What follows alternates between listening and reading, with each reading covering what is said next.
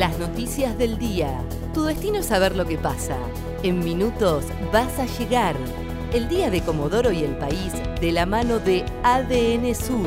El tiempo en Comodoro y Radatili. Para este viernes 13 de noviembre se espera una máxima de 24 grados. Sociedad. La legislatura de Chubut aprobó la ley de ficha limpia.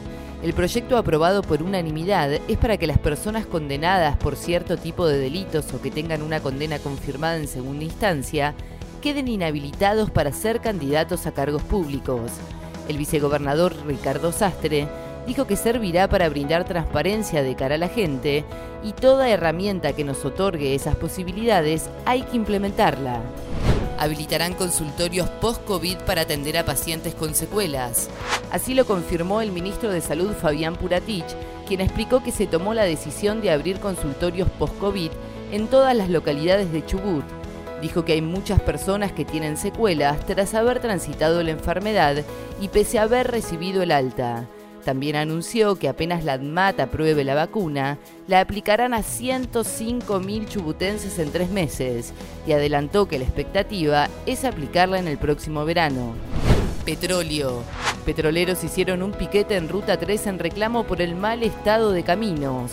Esta mañana el Sindicato Petrolero de Chubut hizo un piquete contra IPF en la Ruta 3, en la zona norte de Comodoro Rivadavia, en el camino de acceso hacia las bases de operaciones de distintas contratistas. El reclamo fue por la falta de mantenimiento de las vías de circulación, que no se han arreglado desde antes de la pandemia, dijo Jorge Ávila. Desde IPF, por otra parte, se informó que a las 9.30 el piquete quedó sin efecto. Deportes.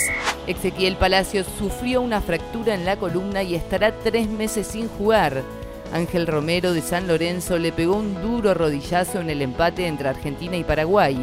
El técnico Lionel Scaloni apuntó al árbitro por no revisar la jugada. Palacio sufrió una fractura de tres procesos transversales en la columna lumbar y estará al menos tres meses sin poder jugar. Nacionales. La Cámara de Diputados tratará el martes el impuesto a la riqueza.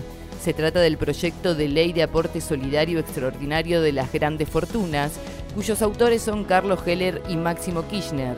Según se informó, al momento de la presentación, grabará por única vez a las personas cuyos patrimonios superen los 200 millones de pesos y prevén recaudar 300 mil millones.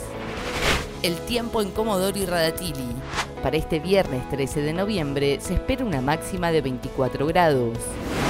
ADN Sur, tu portal de noticias, www.adnsur.com.ar